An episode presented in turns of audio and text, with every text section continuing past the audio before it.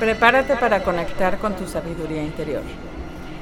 Mientras te aventuras en un territorio desconocido. Bienvenidos a Spirited Sisters. Hola, buenas noches a todos. Yo soy Tere y conmigo está Cindy. Hola a todos, buenas noches. Y para el episodio de hoy hablaremos sobre ¿qué Cindy? Sobre la mente de los asesinos. Va a estar muy interesante el episodio de hoy y más porque, bueno, eh, lo vamos a dividir en dos partes. Así es.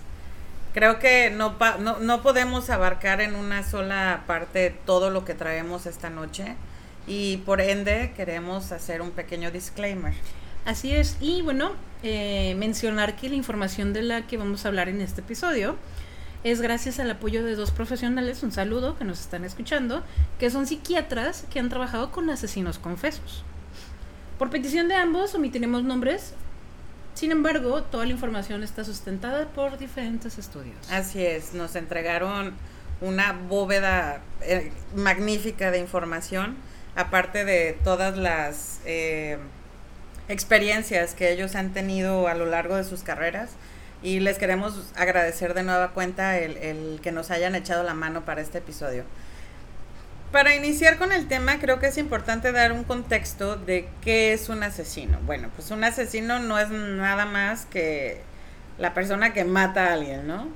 Y ya. Sí, sí. En, en un sentido Muy general. muy general. Ahora, un asesino en serie ya es algo un poquito más complicado, ¿no? Eh, estas son personas que matan por lo menos en tres ocasiones con un intervalo entre cada asesinato. Y pues a través de la historia se conocen una diversidad de asesinos seriales, pues cada uno caracterizado por un tipo de conducta durante el acto criminal. Más adelante vamos a hablar un poquito más de eso a fondo. Ahora, los asesinos seriales están específicamente motivados por una multiplicidad de impulsos psicológicos, sobre todo por ansias de poder y, y- y compulsión sexual, aunque no todos matan por Claramente. una gratificación sexual. Pero bueno, ya teniendo un poquito este contexto, creo que podemos ya entrar de lleno al tema de esta noche. La psicología forense ha tratado de encontrar patrones que puedan ayudar pues a determinar las alertas tempranas de la psicopatía y así responder la pregunta que yo creo que muchos se han hecho de si se nace o se hace un asesino. Que en Eso- este caso Eso lo he escuchado en ¿se hace o se nace gay? también aparte, pero bueno. Es diferente. Es muy diferente. Para responder a esta pregunta, el psiquiatra John Marshall McDonald habló de una novedosa teoría para su época en un artículo publicado en el Diario Americano de Psiquiatría en 1963 llamado Amenaza de muerte o Treat to Kill. Eh, ¿El McDonald's es el de las hamburguesas? no, Teresa, ese Ah, no es. Bueno, a- aquí se plantea que quienes cometen crímenes violentos en edad adulta normalmente suelen tener tres patrones fijos y marcados durante su infancia, a los que se, se le conoce, perdón, como la triada de McDonald. Ahora, ¿cuáles son los elementos de la triada? McDonald eh, describe tres aspectos que suelen ser los que, entre comillas, fabrican a un asesino en serie, que son la enuresis, la piromanía y el maltrato animal. Oh, ¿Qué es la eneuresis? Bueno, este es el trastorno del sueño que se caracteriza por la incontinencia urinaria a edades tempranas. Ah, ¿a poco eso puede detonar? Vamos a hablar sobre esta teoría Ok, y- porque hay detractores Claro. también de la teoría, como en toda, bueno, creo que como en todos los casos hay quienes están de acuerdo y quienes dicen que pues no es como es, ¿no? Ahora, a nivel psicológico, esto puede crear desconfianza en quien lo sufre. ¿Por qué? Porque ni siquiera es capaz de aguantarse las ganas de orinar, ¿no? No tiene un control. Eh, ahora, la piromanía es el gusto de incendiar cosas y estas van eh, creciendo. ¿Por qué? Porque empiezan con cosas muy pequeñas como que le prenden fuego a un arbusto, empiezan a escalar un poquito más y empiezan a tener ya una gratificación en el momento de que incendian ya algo más grande. Bueno, de acuerdo con el, el modelo de la triada, los niños que son maltratados por sus padres o acosados por compañeros de escuela Mm. optan por destruir objetos como mecanismo de sustitución ante la imposibilidad de defenderse de sus agresores. Y el fuego es una de las formas más devastadoras para canalizar la frustración que tienen. en algún momento en el, en el, ¿cómo se llama?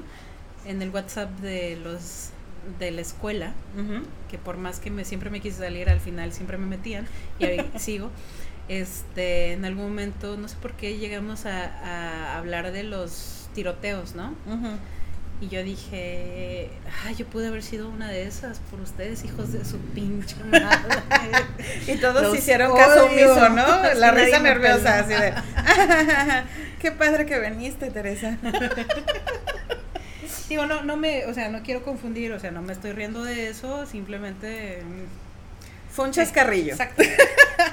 Bueno, ahora sigue la crueldad hacia los animales. Ah. De acuerdo al propio McDonald y al agente del FBI Alan Brantley, algunos asesinos seriales y maltratadores empiezan desde pequeños, torturando y matando animales. Ahora, los animales son presas fáciles y que no suelen crear una gran resistencia a su agresor. Esto es aprovechado para sacar frustración y su enfado con ellos como forma de relajación, entre comillas. no, obviamente un animal no se va a defender tal cual como un humano podría con alguien de tu pinche tamaño, cabrón. Pues sí, pero no lo ven a hacer, ¿verdad? Ahora, hay, hay quienes no están de acuerdo con este modelo. Si bien muchos investigadores y perfiladores eh, que trabajan en el FBI han usado esta triada para perfilar sospechosos en sus casos criminales, el modelo, más que dar luz sobre cómo se forman los psicópatas, ha contribuido a que se tenga una idea pues equivocada de muchos de ellos, creando lo que en mm. términos de argumentación se llama como luz de túnel. Y es cuando se busca que la realidad a fuerza se encaje con los patrones, en lugar de buscar de forma natural algo que realmente tenga que ver con lo que está sucediendo, ¿no? Cabrón, ok, ok. Es como de, ay, es que yo en mi juventud llegué a matar este conejitos, pero ay, ya no, y soy una persona cristiano, evangélico. Sí, es que mira, como puede ser que a lo mejor yo en algún momento incendié algo, no significa que voy a ser una asesina. Pero también a lo mejor yo nunca hice nada y de repente un día se me... Depende del animal, güey. Porque bueno, yo, o sea, no estoy muy orgullosa de lo que voy a decir porque todavía me, me da, este, pues se llama pesadillas en las noches, pero yo sin querer, cuando mi papá tenía una camionetota, este, una vez yo atropellé un gatito, güey. Y, y no me la perdono, o sea, y hablé con el gatito así de discúlpame, porque todavía escuché el... Y le hice para atrás y escuché el... ¿No? Entonces fue así como de... No. Aplicaste la de sale más barato rematarlos, no te hagas, no te hagas. Yo tenía como, yo tenía como 13 años, 13 años, la chamaca, pero sí me dolió muchísimo eso, ¿no? Pero cuando veía yo alguna pinche cucaracha y hasta con todo así me senté de perra, adivina dónde llegaste, ¿no? Pues o sea, se me salía así mi, mi matona pero nada más con ellas, ¿no? ah, ok. Ya no las mato, ya las saco. Quiero aclarar, no las mato, ya las saco, las saco y que las mate otro. Ah, ok. Bueno, ya ahí ya no es... Exactamente. Sí, sí, sí, entiendo. Ok. Bueno, esta, esta triada se utilizó y se ha utilizado todavía, creo, hasta la fecha. Pero sí, eh, pues tiene un poco de lógica que haya personas en contra, ¿no? Porque si bien es sabido, no todos los asesinos tienen problemas mentales. Ni han tenido una infancia, una infancia fea. Entonces sí es como de... Ni, se han mm, golpeado en la cabeza. Ni tampoco han tenido problemas este, ah, porque, Porque, este, para quien no sepa, este, yo voy a balbucear mucho si lo digo, pero ¿cuál es el tema con el golpe en la cabeza con los asesinos? Se supone que hay, eh, bueno, no se supone, hay ciertas partes en el cerebro que tienen control sobre ciertas cosas en cuanto a la actitud y en cuanto a lo que normalmente podríamos hacer. Ahora, si tú golpeas una parte del cerebro o del cráneo, todo esto, sí tiene una repercusión física. Por ejemplo, no sé si has oído cuando la gente tiene un tumor en el cerebro, empiezan a actuar raro. Algunos se hipersexualizan, algunos empiezan a actuar de maneras erráticas. ¿Por qué? Porque el tumor, en este caso, hablando de este ejemplo, presiona ciertas partes del cerebro que evita que funcione como debería de funcionar. Esto lo puede decir un psiquiatra y si me equivoco, por favor, díganmelo. pero No, no, sí. este sí tiene mucho que ver eso. Entonces, cuando una persona, no hablemos como de un asesino tal cual, una persona tiene un golpe en la cabeza, su la forma en cómo actúa cambia. Claro. Entonces, sí es muy probable que un golpe pueda cambiar la, la personalidad de alguien. Y fíjate que tiene mucho que ver, o sea, no es que estés equivocada en eso, porque hay un libro que, que yo leí hace tiempo que se llama El. Ay, el, el, el sublime arte que te importe un carajo algo así. Donde. Bueno, acabamos de tener un pequeño percance, este, pero bueno, ya me limpié. Entonces, Perdón, pero de verdad no me esperaba el nombre del libro y me dio mucha risa y le acababa de tomar a Michela. Entonces, una disculpa, por favor. sí, sí, así se llama, ¿eh? Espérate, no le tomes. Es el sublime arte de que te importe un carajo. Vale, ya no Sí, me sí. da risa porque ahora ya Sí, sé que ¿ya? así se llama. Ah, ok, muy bien, muy bien. Me agarraste muy desprevenida. No, sí, sí, se notó, mi playera lo notó. ¿Qué prefieres, la playera o la compu? No, no, no, no, sí, Ah, por favor, Ah. escúpame a mí. exactamente. Bueno, no, pero bueno. Ok. Este, ¿qué te está diciendo? Ah, sí, en ese libro hay una historia de un tipo justamente que lo, lo, lo operan de un tumor, Ajá. pero él pierde completamente toda la sensibilidad, no sé si así se dice, usted disculpará mi ignorancia, pero cualquier cosa que a ti te pudiera notar como de, échale ganas, no, ¿para qué? Ujú. Es que vas a perder a tu esposa y lo, ah, ok. o sea, bien". se volvió apático. Exactamente, él terminó en la, en la ruina total porque él decía, es que yo no, no siento. A Ujú. partir de esto yo ya no siento nada, me da igual. ¿no? Ya. Entonces, eh, me, me acordé. me acordé. Ahora que hablamos de, de este psiquiatra McDonald, eh, me gustaría mencionar a otro de los psiquiatras que han eh, pues aportado muchísimo en cuanto a la investigación de asesinos, eh, tanto seriales como asesinos normales, pudieran decirse así, Comunes. comunes. Y es el psiquiatra Michael Stone. No sé si algunos de ustedes lo, han- lo hayan escuchado mencionar. Michael Stone es un psiquiatra forense y profesor en la Universidad de Columbia y es toda una referencia en el conocimiento de la anatomía del mal. Eh, fue quien desarrolló la escala de maldad, que es una herramienta pues tan curiosa como llamativa, ¿no?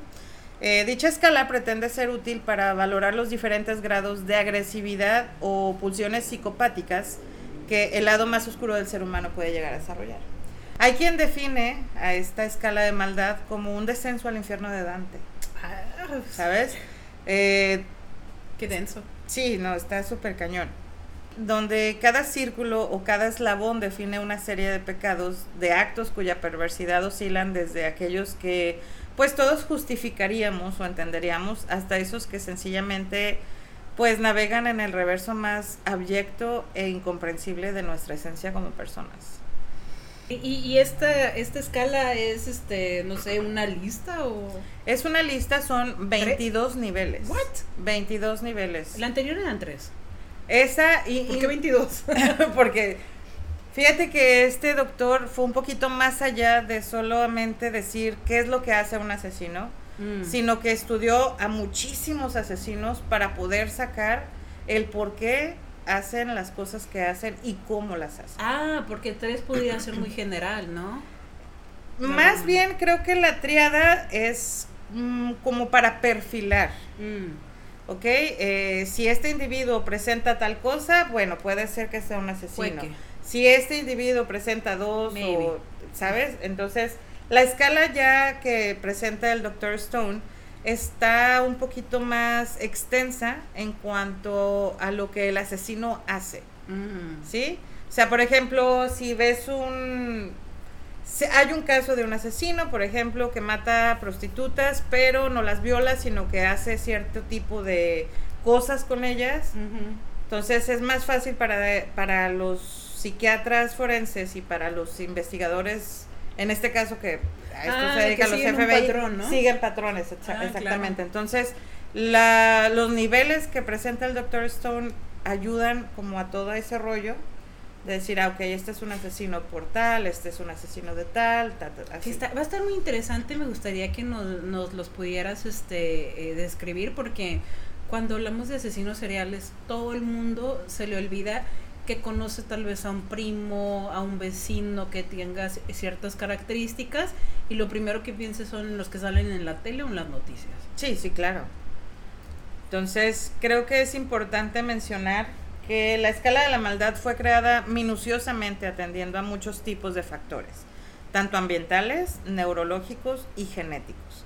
El objetivo era desglosar cada caso en unidades pequeñas, como si de moléculas se tratase, para así tener la mayor precisión posible y determinar la razón por la que una persona puede llegar a cometer algo pues tan feo como es un asesinato, ¿no? Claro. Ahora, Ahora, la escala en cuestión es una jerarquía que asciende progresivamente desde el nivel 1 hasta el 22, siendo pues mínima o nula maldad del nivel 1 a máxima, que viene siendo ya el nivel 22. El nivel 1 eh, son personas que mataron exclusivamente en legítima defensa. No muestran ningún tipo de tendencia psicopática. O sea, ya, se te califica como asesino en el momento de haberlo hecho. Claro, aunque sea un asesinato porque te defendiste. Era él o yo. Exactamente. O sea, si, es, si, de, si matar a alguien era para defender tu vida, ya eres un asesino. Ya te perfil. Este es el nivel 1, es como el que se meten a tu casa, golpeas al, al, criminal o al ratero o lo que sea, lo matas y bueno, fue un accidente, pero fue porque estabas defendiendo Defendiéndote claramente. Ahora, el nivel 2 eh, se consideran crímenes pasionales cometidos por amantes celosos que pueden resultar inmaduros y egocéntricos, pero no son psicópatas. Pues es que es los amarres. algo así. Ah. Ahora, el nivel 3 son compañeros, socios o amantes entusiastas de peligros, de peligrosos mm. homicidas y tienen personalidad impulsiva y aberrante con rasgos antisociales. Los buchones y los buchones. en eso pensé. Algo así. Ahora, el nivel 4, eh, estos matan en autodefensa, pero provocaron en gran medida que sucediera la agresión. Ah, es lo que te iba a decir, ay, te brincaste. O sea, es como de... sí lo maté porque me estaba golpeando, pero yo lo golpeé primero. Eh, quiero matar, pero sin que yo haya puesto primero el... No tanto como quiero matar, sino como más bien como eso. Eh, yo inicié la pelea, me respondieron el golpe y terminé matándolo. Y les piqué Y yo me estaba defendiendo, ah, pero no dice, pues yo, ah, yo inicié el pedo, ¿no? Ah, sí, sí, sí. El nivel 5 son individuos traumatizados psicológicamente que están desesperados y asesinan a familiares que abusaron sexualmente de ellos.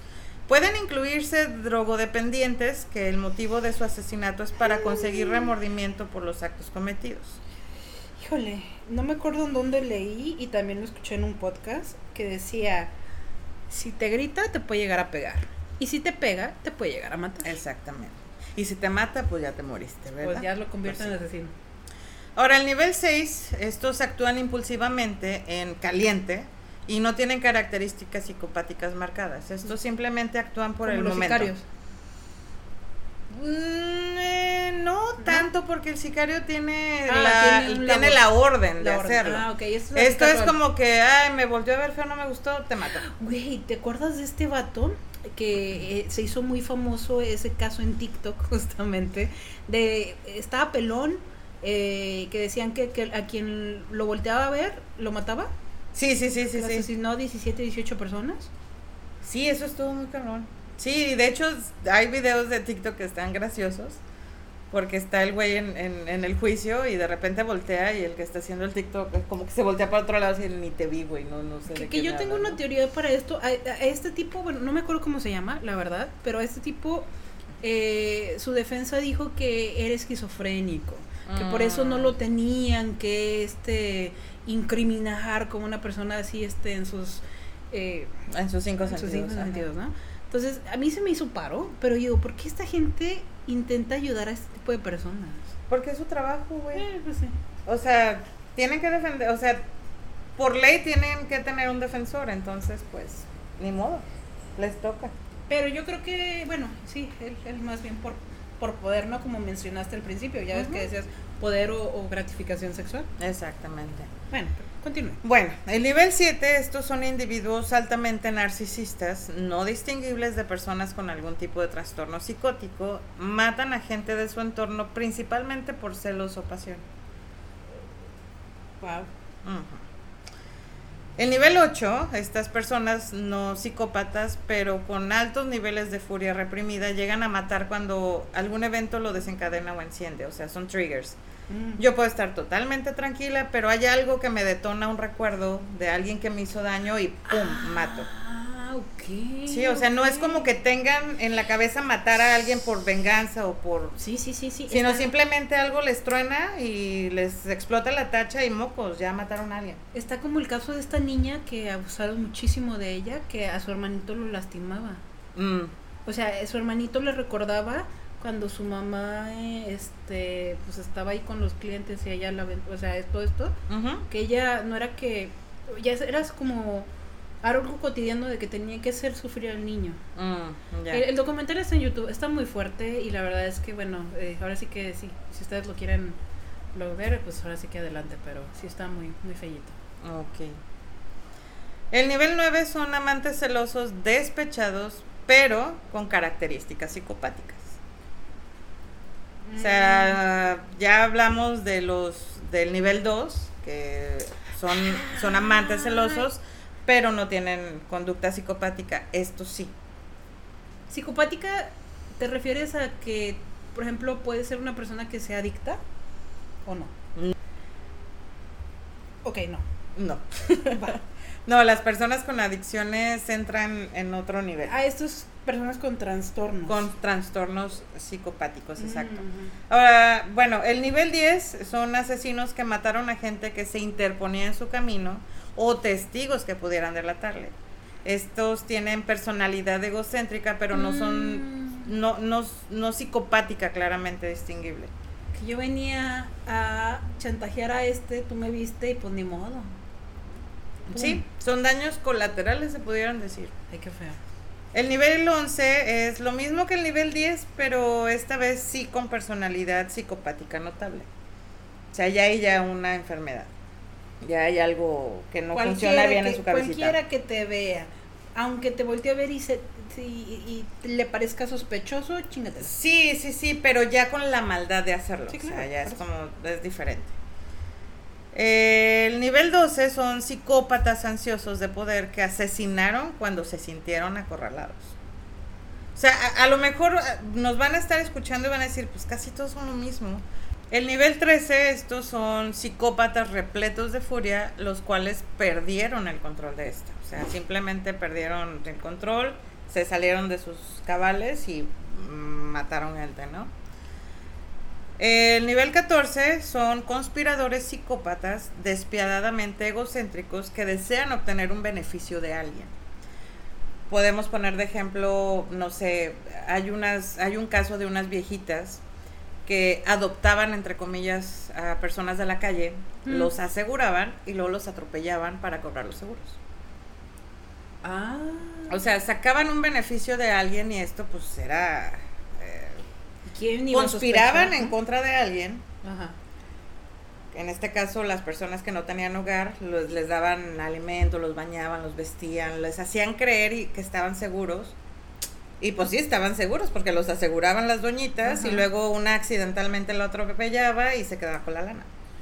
Oye, entonces también están esos casos que salen de repente en, en estos programas de crímenes donde la esposa o el esposo le saca un seguro enorme, ¿no? Que dices, ¿cómo no te es sospechoso que de la noche a la mañana el esposo tenga, o la esposa, un, no sé, seguro de 50 mil dólares y a ti te saque uno de 300 mil dólares o de un millón?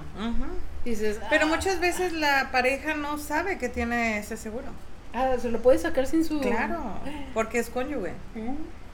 Entonces, ahí aguas, ¿eh? bueno, el nivel 15 son psicópatas multihomicidas que en un día de estallido de furia, que se llama spree killing, eh, matan a tantas personas que se cruzan por delante suyo, a sangre fría. O sea, no tienen un control, no tienen como este seguimiento, por ejemplo, este señor que tenía bitácoras con personas posibles para matar, o sea, no son planeadores. Oye, ah, no son. No, No, son. simplemente tienen un snap y dicen, quien se me cruce me lo echo. Ah, ok, ok. Porque se me venía a la mente, por ejemplo, lo de los, ¿cómo se llama? Ya ves que está muy feo esto de en Estados Unidos, lo de las matanzas en las escuelas. Pero eso es planeado. Sí, no, no, no. Ah, ok, ok. No, este un día simplemente se levanta y dice que voy a matar Ah, gente, ¿no? ok. Eh, el nivel 17 son asesinos seriales sexualmente perversos y Mm. torturadores asesinos. Aunque su finalidad principal es la violación, pues el homicidio posterior es con el propósito de que la víctima no lo denuncie. O sea, es el control y esta gratificación, ¿no?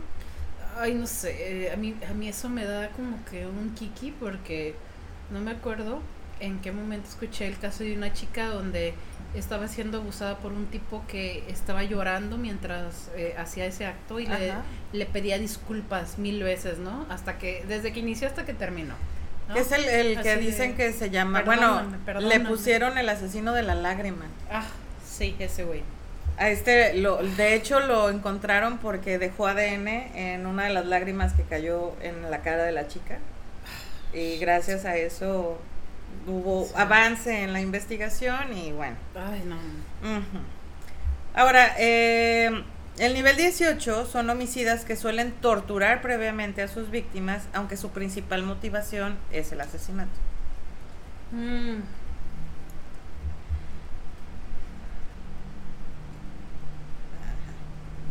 De ese no tenemos, No, ¿verdad? no. El nivel 19 son psicópatas inclinados hacia el terrorismo, la subyugación, violación e intimidación. Ahí sí podrían caber los, los sicarios. Los sicarios. Ujú. Había, hay una historia, no sé si te acuerdas, ah, eso que se escucha al fondo es este nuestro eh, muchacho de audio. Eh. Kevin, Kevin el gato. eh, Kevin, por favor, acomoda los micrófonos. Eh, ¿Te acuerdas de esta historia del, del soldado que a, los, ¿cómo se llama? A los narcos que agarraba, los vestía de mujer y los hacía besarse y posar en la, este, en la cámara? No, ¿No? no. Está muy interesante la historia de ese soldado. Creo que ya lo mataron. Espero Ok. que no. Pero este, creo que era el, el- el loco, le decían. Ay, no me acuerdo cómo se llama, la Ajá. verdad. Pero él, a él le valía, ¿no? Ya ves que tienen un código, ¿no? Pero a él le valía. Y el narco o narquillos que encontraba, así los vestía de mujer y les tomaba. Fue muy, muy sonado, muy sonado en, No, redes. fíjate que de ese no. O sea, él los torturaba y todo eso, pero bueno. A lo mejor me estoy yendo a otro lado, pero. como siempre. Bueno, pero bueno, igual. El nivel 20 son torturadores y asesinos psicóticos en quienes la tortura es la principal motivación. O sea, ya el, el homicidio pues también es como para callar, pero que, que lo que los motiva es Para la, callar. la tortura. O lo que, o al final, o sea, de tanta tortura, ¿no? Me imagino. Sí, no, que- claro, ya como efecto secundario después de tres noches de tortura a lo Que mejor. fíjate que hablando de, de to- bueno, del soldado este, hay un, hay un soldado, ex soldado más bien, Ajá. de las fuerzas especiales en YouTube, el GAFE 243 o algo así, o 423, no me acuerdo. Pero él está en YouTube y lo pueden, pueden escuchar toda su historia. Él explica cómo él se metió en este tema de las fuerzas especiales y él explica todo lo que pasó y que una parte de su entrenamiento es la tortura. Y que hay una especialización en los soldados que es tortura. O sea, porque ellos te tienen que enseñar a... Imagínate que estás siendo torturado por el enemigo, o sea, tienes que aguantar, Ok. tienes que poder sobrevivir a eso. Pero, por ejemplo, él decía, de 500 personas que entran, Ujú. 90 se terminan este, graduando, por así decirlo. Ajá. Entonces, eso sucede en el ejército mexicano Ujú. y explicado por él, no inventado por mí, ¿no? Entonces, el ya saber que hay esta clase de tortura Ujú. Y que hay y él le explicaba que hay gente que le encanta la tortura, el torturar y ser torturados. Ay, no, qué horror. Sí, no, está... Está buena esa historia, si pueden escucharlo, adelante es el GAFE 243. Con que lo pongan en YouTube, ahí van a dar esta creo que no está de más saber, ¿no? Cómo están las cosas. Sí. Bueno, el nivel 21 Eh, son psicópatas interesados en extremo en la tortura, pero de quienes no se sabe a ciencia cierta si han cometido homicidio. ¿Sabes a quién me recuerda? Ujú. A ver. ¿A quién? No, No, no, pues no, no sé. no, no, a ver, a ver. No sé, no sé. no a sé, estos no años sé. de amistad, a ver, ¿a qué me recuerda? No, sí somos bien amigas, pero Hija de tu puta madre. No voy a decir hasta que no diga. bueno, nos escuchamos en otro episodio. Los multimillonarios. Ok, sí, bueno, personas con poder en este sentido. Que de hecho estábamos hablando hace Ah, un pero no momento antes, acuerdas. antes de, de grabar. Bueno, perdón. O sea, me conoces, ya sabes cómo soy. Lo mismo digo. Bueno, eh, sobre el snuff, por Ajá. ejemplo, que no sé si sepan, el, el snuff es un tipo de, bueno, Filme. de filme que pues sí es tortura, asesinato, violación, etcétera. Todo. Real, grabado, a petición de cierta persona, ¿no? Ciertas personas, claramente. O sea, un cliente público, llega, sí, un público, exacto. O sea, hay público que lo observa, pero hay quienes lo piden. O sea, ya es especializado, ¿no? ¿Sabes qué? Quiero una mujer De eh, estas de, de características. tal de estatura, complexión, color de cabello, bla, bla, bla. Ajá. Y quiero que le hagan esto, esto y esto y esto y esto y esto y esto y esto. Y eso es lo que yo quiero, ¿no? Entonces estas personas se dedican obviamente pues a cumplir los deseos de estos enfermos. ¿Qué ¿no? ustedes tiran? Ay, eso pasa en las en las películas pasan cosas que a veces este ¿cómo se dice? O sea, La realidad muchas veces supera la ficción. exactamente. o sea, Entonces sí está muy cañón. Y bueno, puede ser que este tipo de personas quepan Porque hay, dentro hay de gente que no mata, pero compran, adquieren videos de esa índole. Exactamente. Y sí, como esto menciona, hay gente que pues la tortura los pues, los excita y les causa cierta gratificación tanto de poder como sexual, pero que no se sabe y que la mayoría a lo mejor puede ser que nunca hayan matado a alguien, Exacto. pero sí hayan torturado, ¿no? Hay una película muy buena, si la pueden ver, este es muy viejita, es de Nicolas Cage. Uh, sí, es muy buena. La de- de Snuff, ¿no? Se sí, llama. 8 milímetros. ¿8 milímetros? Creo que Ah. se llama 8 milímetros. Es 8 buenísima. mililitros. Ocho mililitros. No, pero es muy buena. Ajá, porque sí, la- no, buenísima. Bueno, no Muy, sería muy dar buena. spoiler, pero Bueno, ya es muy vieja, la ya verdad. es muy vieja. bueno. Entonces, eh, la esposa de esta persona jamás imaginaría que su esposo tuviera en posesión un filme de estos. Entonces, es muy buena. la Hay varias películas que hablan sobre el snuff, como A Serbian Film, la, una película Ah, serbia. Sí. Esa está un poquito cruda. Eh, a mí la verdad no me impactó tanto, no. pero a lo mejor porque yo estoy medio loca. sí. Pero eh, esta película también trata sobre un ex actor porno que lo vuelven a contratar para hacer una película, pero no le dicen ni de qué es, ni cómo es, ni nada de nada. Pero bueno, si la quieren ver, bajo su propio riesgo, ¿no? Eh, yo siento que de Serbian Film es más morbosa que la de 8 milímetros, porque 8 Sí, no, milímetros claro. está censurada hasta el punto en el que tú te tienes que imaginar todo lo que está pasando y creo que esa es la esencia de la película. Sí, no, no, aparte es hace como, años. no, aparte es una investigación y es como todo este rollo de evitar o, o saber Pero- las víctimas, Pero, etcétera. pero algo muy interesante de lo que mencionaste de Serbian Film es que justamente en la película de 8 milímetros, Nicolas Cage, que es el, ¿cómo se dice? Investigador, Ajá. ajá, el agente, eh, tiene ayuda de una persona que trabaja en venta de películas de pornográficas. hecho, traba- es una, una sex shop ¿Es una section? y tienen Oh. una, un apartado como de películas 3X, Ajá. pero dentro de este apartado de películas pornos tienen más hardcore y tienen pues las underground, ¿no? Mm. Las, las especiales, digámoslo así. Y luego hay otra película, híjole, no, es que, es que la neta vale la pena porque te ayuda, te ayuda a que, a que veas ciertas cositas y digas, no, no voy. No, este, yo no soy partícipe de eso. Hay una película española que se llama The Snuff o Snuff Movie. Eh, que también habla de ese tema. Una chica que está investigando, e- ella es, este, trabaja en, en creo que es, este, directora o, tra- o estudia para, para ser directora Ajá.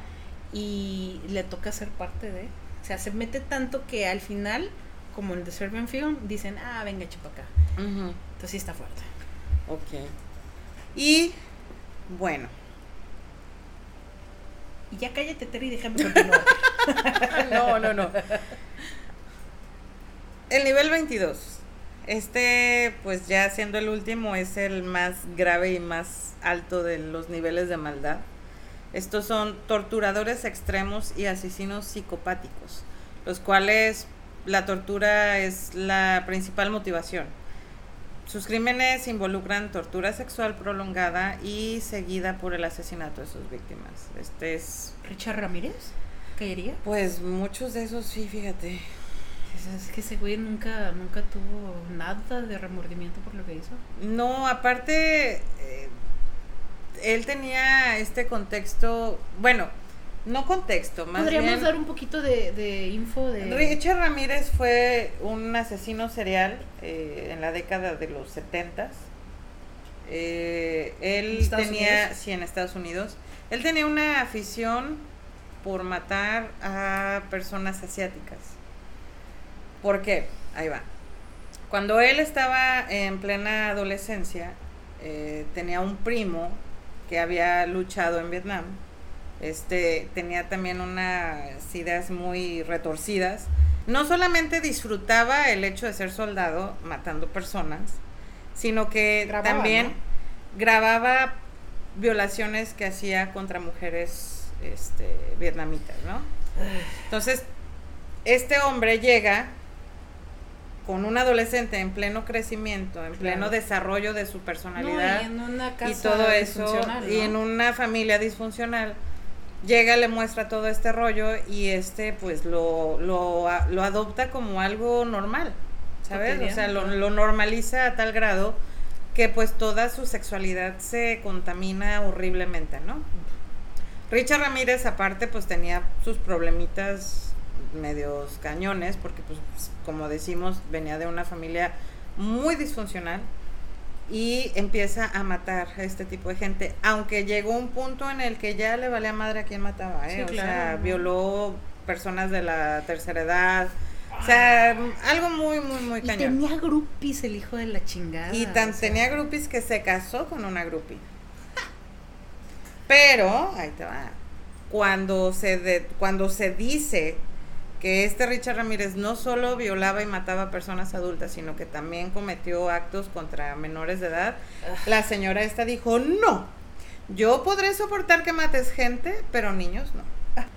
Y hablando de, por ejemplo, esta mujer que se casó con él, ha habido muchísimas, por ejemplo, también Ted Bundy tuvo Ah, su... Sí, claro, y había un montón de muchachillas. Claro, no, y afuera de los juicios era impresionante ver la cantidad de mujeres que había así como de, no, es que él se ve tan bueno y es, Es que, que es no, tan guapo". Y es tan guapo y tiene... A, a esto se le llama hibristofilia. ¿Qué es eso? La hibristofilia es la atracción sexual real hacia personas que cometen atrocidades. Es una filia. Es una filia, claro. Wow, sí, sí, sí, es una filia. Y entonces todas estas mujeres que tienen esta atracción hacia personas que han cometido crímenes, no nada más que el raterillo, no, no, no, crímenes muy cabrones como asesinatos. Entonces, sí está muy cabrón.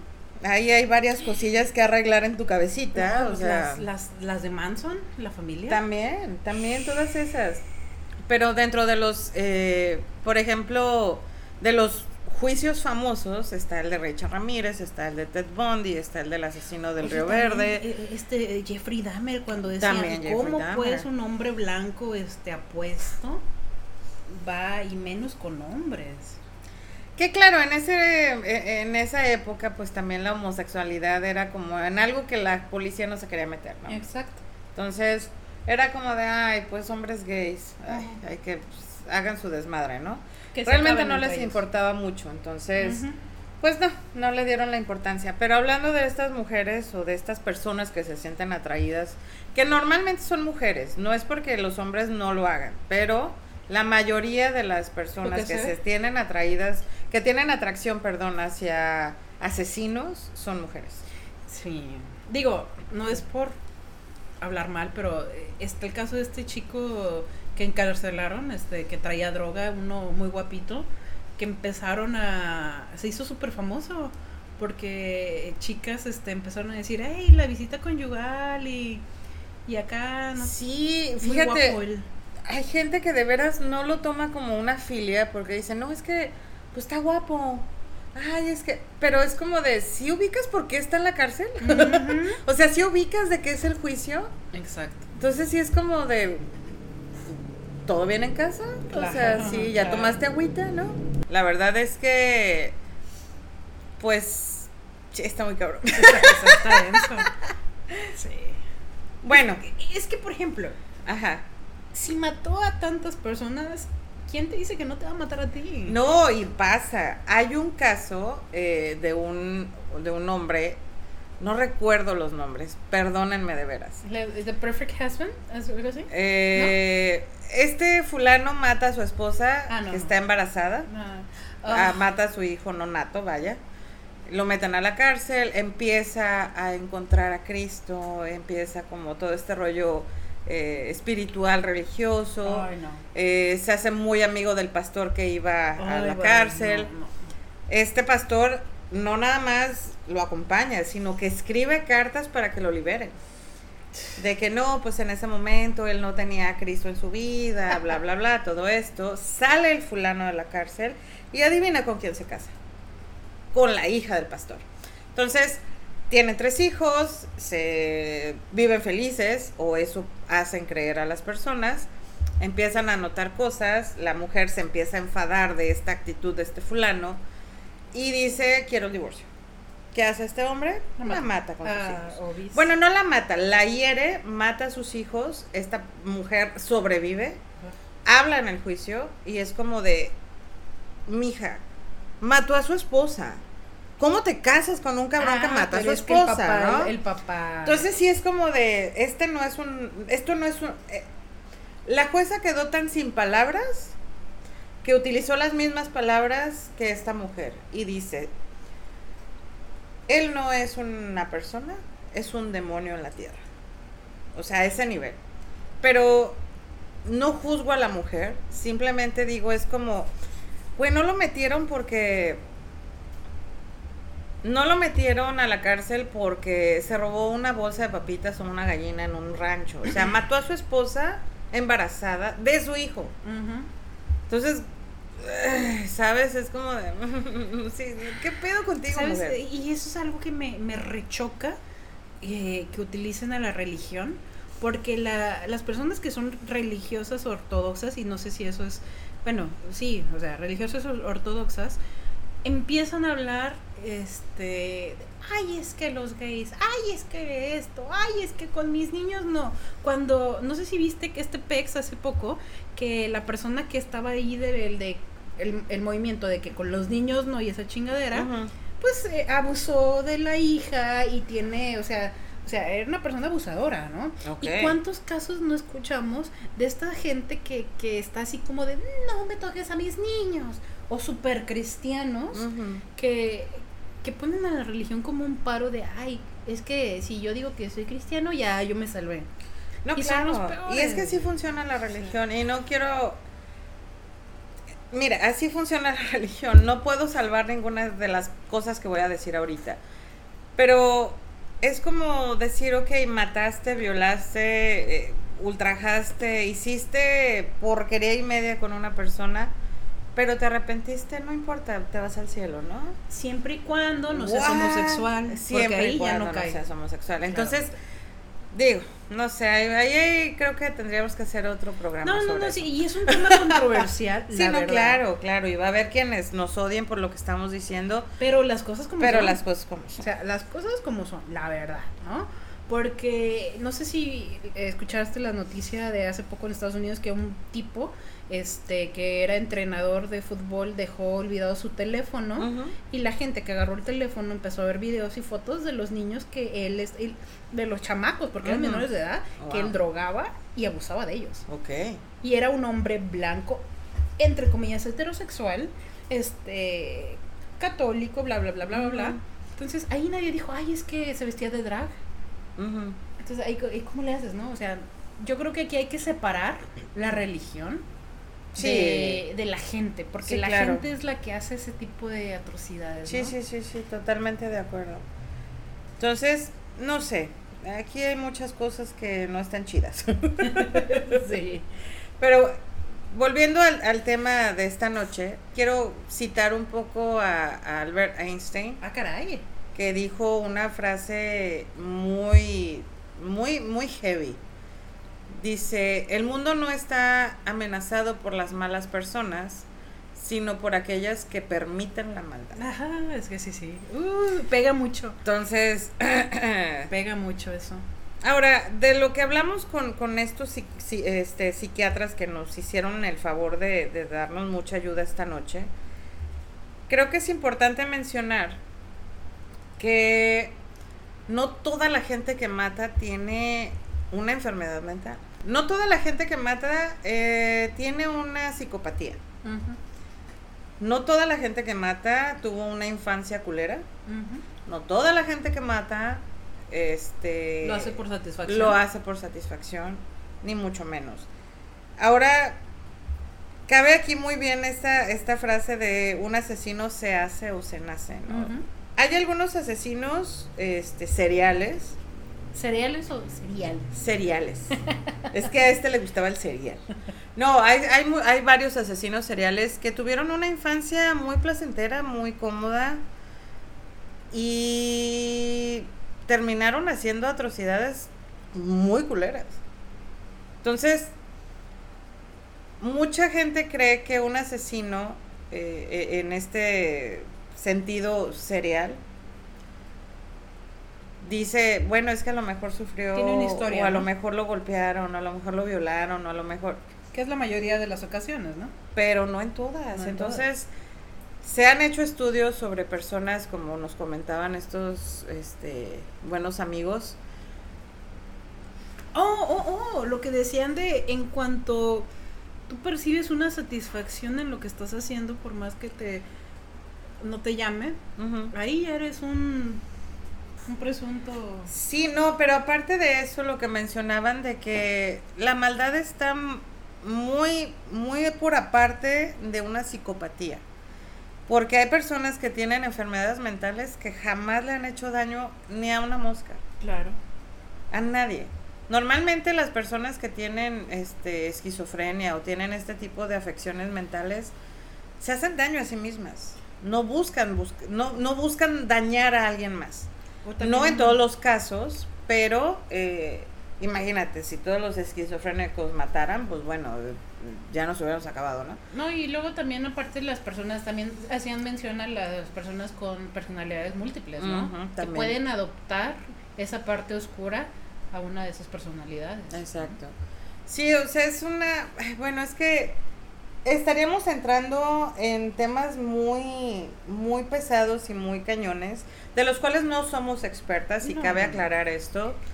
Nos empapamos un poquito, sobre todo para tener un poquito más de conocimiento para poder hablar de lo que estamos hablando. Pero no nos hace expertas en ninguno de los temas que estamos mencionando. Eso es lo que yo quiero aclarar No, en y, este y momento. además todo este tipo de temas son cosas que este son ahora sí que fáciles de encontrar, de investigar, de dar con las fuentes adecuadas y no es como de una percepción, ¿no? Hay un asesino que yo quisiera mencionar que se llama Richard Kuklinski. Este hombre fue entrevistado por el mencionado antes Michael Stone y la entrevista que ellos tienen es maravillosa. Ok. O sea, maravillosa. Tú ves a este hombre grande, fuerte, cero expresivo. No tienen, o sea, tú lo ves y yo, en lugar del, del Michael Stone, yo la verdad me hubiera cagado. Intimida. Te intimida mucho, mucho. La forma en cómo habla las cosas, en cómo mató, torturó, hizo y deshizo, es como si te contara la receta del espagueti. ok. O sea, tiene una empatía cero, en total. Este hombre eh, habla sobre cómo entró a la mafia, cómo se hizo sicario de la mafia. Mm. Y hay algo muy interesante que el doctor Stone hace mención, que es, bueno, este hombre, por la facilidad que tenía de no tener emociones, Mm. era muchísimo más fácil para él hacer este tipo de acciones, ¿no? Este hombre era un asesino a sueldo. Ajá. La mafia le decía, esta es la foto de la persona que queremos que elimines, Pum. hazlo como quieras, ¿no? Pero hablan sobre toda la parte, desde la infancia de este hombre hasta el último momento en el que estuvo ahí, ¿no? Ajá. Este hombre pues sí vivió en un hogar muy disfuncional, el papá pues golpeaba a la mamá, eran alcohólicos, golpeaba a la mamá, eh, la mamá por ende se desquitaba con ellos Mm. y se desquitaba muchísimo más con él. ¿Por qué? Él dice que no sabe, su mamá nunca le dio un abrazo, nunca le dio un beso y aquí hablamos ya de este tipo de personas que sí tienen este rollo de la infancia, ¿no? Sí. Eh, empieza a salir, empieza a tomar, empieza a drogarse. Y este sí, simplemente porque cuenta una historia de uno de sus primeros asesinatos, donde él está esperando una fila para el baño. Llega otro, se le mete a la fila, sale del baño Está y este, este lo espera afuera y dice que descuelga un una, una donde colgaban la ropa, Ah, sí, tendedero. un tendedero, descuelga un, un lazo y dice, dice, no sé si yo lo inventé o ya alguien lo había hecho, dice, pero lo enredo en, las, en el lazo y me lo cuelgo como si estuviera cargando un saco. Dice, sentí como caía el peso de la persona hasta que sentí que él dejó de vivir. O sea, entonces, como te platican las cosas, te envuelve tanto y dices, ¿what? ¿Cómo? Wow. Entonces, ahí hubo una, una cosa muy interesante que sucedió en la entrevista, porque el doctor Stone lo empieza a cuestionar. ¿Dónde sacaste la lazo? ¿Dónde sacaste el lazo? ¿Siempre traes un lazo contigo? ¿Tú cómo viste que se murió si lo traías en la espalda? O sea, lo empieza a cuestionar sobre lo que hizo. Y ahí es donde ves cómo cambia la, la cara del fulano este. De ser inexpresivo a empezar a enojarse. Entonces yo ahí no, no sé cómo le hizo el doctor para no cagarse, pero el güey le siguió preguntando. Y hasta incluso él le dice, ¿te enojaste en tal momento? No, sí. ¿Por qué? No sé, simplemente me hiciste enojar. Wow. O sea, no le gusta la confrontación, ¿no? O sea, Ah. empieza como este... Ahí el doctor obviamente hizo estas cosas adrede para empezar como a ver las reacciones Sí, y todo este, este rollo, ¿no? Para el estudio, obviamente. Entonces, esa entrevista está muy interesante, la verdad se la recomiendo. Se llama The Iceman Killer. Y bueno, al final de la entrevista, este hombre le eh, el doctor Michael Stone le dice a él, ¿tienes preguntas que hacerme? Sí, sí tengo una pregunta, ¿por qué soy así? Así, sí, llanamente le dice, ¿por qué soy así? Es que yo nunca he entendido por qué. Ajá. O sea, muy pocas veces he sentido algo y eso que he matado ¿Tenía infinidad. familia este señor? Tenía hijas. Y no, y no. golpeó, golpeó una vez, bueno, golpeaba a la esposa de vez en cuando. De vez en cuando nomás. Y un día le dijo, eh, aquí está el arma, mátame porque es la única oportunidad que vas a tener de hacerlo. Wow. La mujer obviamente no lo hizo, se dio la vuelta y se fue, se llevó a sus hijas y él dijo, es lo más inteligente que alguien ha hecho, no seguirme el juego.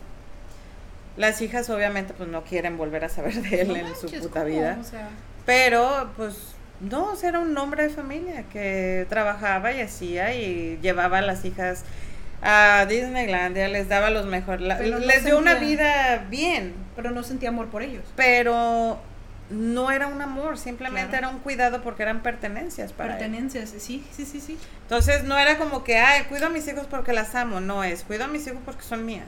Claro. Y a mí nadie me va a hacer daño a mis cosas. De mi propiedad. Exactamente. Entonces no era como que un, un amor hacia su familia. ¿Y qué le respondió el psiquiatra? El psiquiatra lo que dijo No fue, la neta no sé qué pedo contigo, cabrón, pero ya me voy. No, no es cierto. No, le dijo que era una persona temeraria, que gracias a que él no tenía este... Fíjate, dijo algo muy interesante este doctor. El doctor le dice, ok, tú conoces a las personas que les gusta todo este rollo de la adrenalina. ¿Sabes? Estas personas temerarias que van y escalan el Everest, este, se tiran del paracaídas, eh, manejan autos de Fórmula 1, todo ese rollo de peligro, porque te pones en peligro. Extremo. Sí, no tienen miedo, ¿por qué? Porque están enfocando todo ese pedo en algo positivo. Dice, tú creciste en un hogar de mierda, creciste en un lugar donde el amor de tu madre era un escobazo en la espalda. Entonces, obviamente, todo esto que tú sentías lo llevaste por el lado negativo. Tú no tienes sentimientos, tú no tienes emociones, tú no las desarrollaste porque nunca tuviste un patrón para decir, ah, esto es amor, ah, esto es, es ser bueno, esto es ser empático, esto Claro. es, ¿sabes? Entonces nunca tuvo este contexto y ¿qué sucede? Un asesino. Creció en todo este pedo. Exactamente. Entonces a mí eso se me hizo muy interesante porque incluso este, este fulano, este asesino, se queda con cara de, "Mm, tiene sentido. Gracias. Entonces, si lo pueden ver, la verdad está maravilloso. ¿Sabes a quién me recuerdan? A el que le llaman el monstruo de Toluca. ¿Sí recuerdas esa historia? Claro, claro, claro. ¿Qué fue cuando este este año no, este año no fue. Pero fue en el 2000 y cacho, ¿no? Pues fue... Fue reciente. Fue reciente. Eh, eh, 2019, creo, 2020. Fue antes de pandemia. Sí, sí, sí. Este, esta persona eh, mata a su novia, Ajá. mata al novio de la mamá Ok. y también mata a otras personas. Ok. Pero eh, él se jactaba, antes de que lo agarraran, mucho en redes sociales, hacía cuentas falsas, obviamente, donde se burlaba de la policía y él este, se jactaba de sus asesinatos, y de cómo él era muy inteligente. Y la policía era muy tonta porque no lo habían cachado, ¿no? Ajá. Y eh, él se jactaba justo de eso, ¿no? De que, ay, que yo soy el ser más inteligente, ¿no? Total. Esta persona tiene mascotas. Sí, sí, sí, sí. Lo agarra la policía, tiene su llamada con la mamá, que imagínate el shock de la mamá de saber que mató a tu pareja. Que no hay, bueno, no sé, pero yo no recuerdo mucha información así trasfondo de si hubo algún problema, me imagino que sí, como siempre, pero hablar con tu hijo de manera normal, tranquila, de mi hijo, te voy a ir a ver, sabiendo que mató a tu pareja Ya. y que es un asesino, ¿no? O sea, y él único que le preocupaban eran sus mascotas. Ajá. No, no, no, no vengas por mí, no, no, es que... No, yo no voy, si no me muero yo solo, o sea, si no me mato yo, me van a matar. O, o, ajá, o me quedo de viejo o me Ajá, matan. Sí, sí, sí. Pero él estaba súper y mega preocupado por sus mascotas. Sí, y, y eso me brinca mucho por lo de la triada McDonald's que estábamos hablando. Exacto.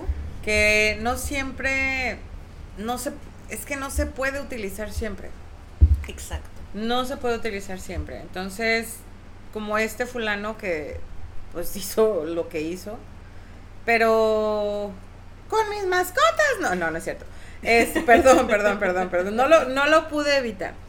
Pero sí, o sea, es cierto. O sea, el Ajá. güey estaba súper estresado y preocupado porque ¿quién se iba a quedar con sus mascotas? O sea, ¿qué pedo? Sí, exactamente. O sea, ¿en qué momento pierdes esa sensibilidad por un ser humano? Y bueno, yo sí, bueno, es es lógico. Hay veces que dices, no, no, no, e- es más fiel y es más, este, ¿cómo se dice? Eh, puedes confiar más en un animal que en una persona, sí. Pero ya es extremo de No, disfrutar. pero es que incluso, mira, sí es cierto. Digo, como dicen, ay no, atropellaron a un perrito, pobrecito. Atropellaron a una persona y es, ah, por pendejo, para que se cruza, ¿no? O sea, todo eso. Pero, eh, sí, el hecho de poder tener la capacidad de hacerle daño a un ser humano, de la forma que sea, ahí sí está, es como... Y no podemos decir que toda la gente que mata está mal de la cabeza, porque no funciona así. Exacto. No funciona así. Y no lo digo yo, mm, ahora que hablamos con, con estas personas que nos echaron la mano en este episodio, mencionaban precisamente eso, que no toda la gente tiene enfermedades mentales y que hay personas que simplemente son malas. Nos comentaban est- estos doctores, debo decir nombres, cállate, cállate. Anónimo, porfa. Anónimo, porfa. Señor Felipe, buenas noches. No, no es cierto, no, no se llama Felipe. Juan Carlos, no, no es cierto. Ah, Enrique, una disculpa. Es Beto y Enrique, muchas gracias. Ya hablando en serio, la verdad es que nos facilitaron muchísimas cosas. En este primer episodio, creo que abarcamos un poquito de lo más conocido, vaya. Eh, sí hablamos de los niveles de maldad, que vamos a hablar un poquito más externo en, el, en la parte 2 de esta, de esta saga. Es que es mucha información. Es mucha información, demasiada, y la verdad es que no iba a caber todo en un solo episodio. Entonces, para evitarnos estresarnos y todo eso, decidimos hacerlo en dos. Llegamos ya al final de esta primer parte. Eh, esperamos, esperemos, no. ¿Qué? Esperamos que lo hayan disfrutado como nosotros. Por favor, déjenos sus comentarios. Todo es bienvenido. La verdad es que este, este podcast lo hacemos no nada más para divertirnos nosotras, sino para poder interactuar con ustedes, ¿no? Así es, y muchas gracias a este Pepe y Toño. A Beto y Enrique. Está mejor Beto y Enrique. Muy bien. Esto fue Spirited Sisters. Buenas noches.